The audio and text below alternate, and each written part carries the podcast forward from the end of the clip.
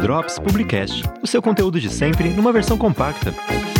Olá, amigos do Publicast! Aconteceu nesta segunda-feira, dia 22 de outubro, o primeiro dia da nossa jornada de comunicação.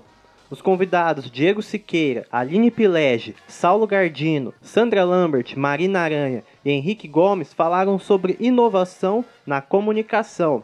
Nossa aluna e repórter Beta Guedes conversou com a radialista Sandra Lambert, editora da CBN, e compartilhou com a gente o que elas falaram. Se liga aí. Quando a gente fala de rádio, a gente lembra de pessoas com vozes muito marcantes. Isso mudou hoje? Qualquer pessoa pode ser radialista ou ainda tem esse tabu de que apenas pessoas com vozes marcantes podem ser radialistas?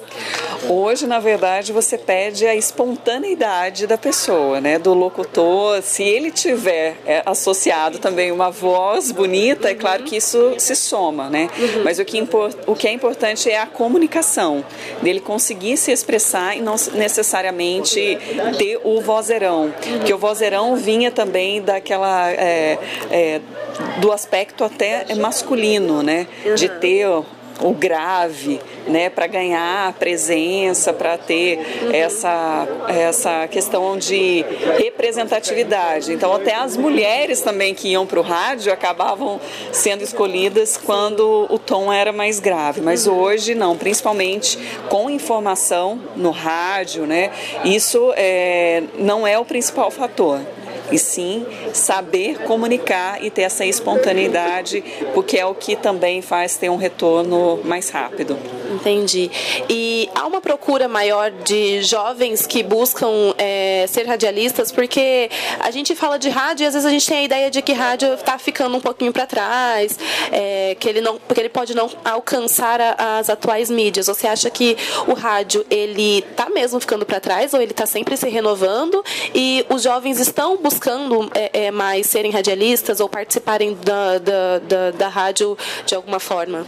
É, o rádio, na verdade, está ganhando ganhando mais é, eficiência no sentido de a somar as demais uhum. ferramentas. Então, ele não é considerado é, de vanguarda, né? Embora ele seja antigo, ele é atual porque uhum. ele tem o dinamismo né, que a comunicação exige hoje e se associa também a outras plataformas digitais. Então, com é, Facebook, né, as redes sociais, o aplicativo, é, site. Então, ele soma tudo isso, né? Uhum. E a imagem também hoje com as transmissões de lives. Legal.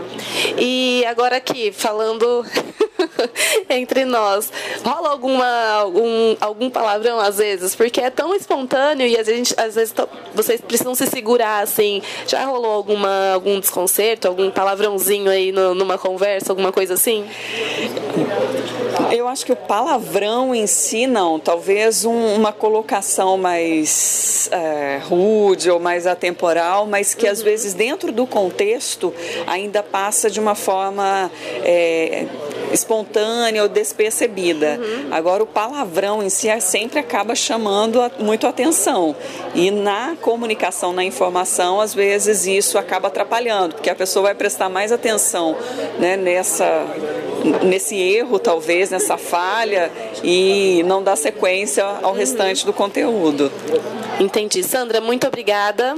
E é isso. Obrigada. Muito legal. E se você gostou, fique ligado que ainda tem mais drops sobre a nossa jornada acadêmica de comunicação 2019 durante toda a semana. Muito obrigado. Tchau.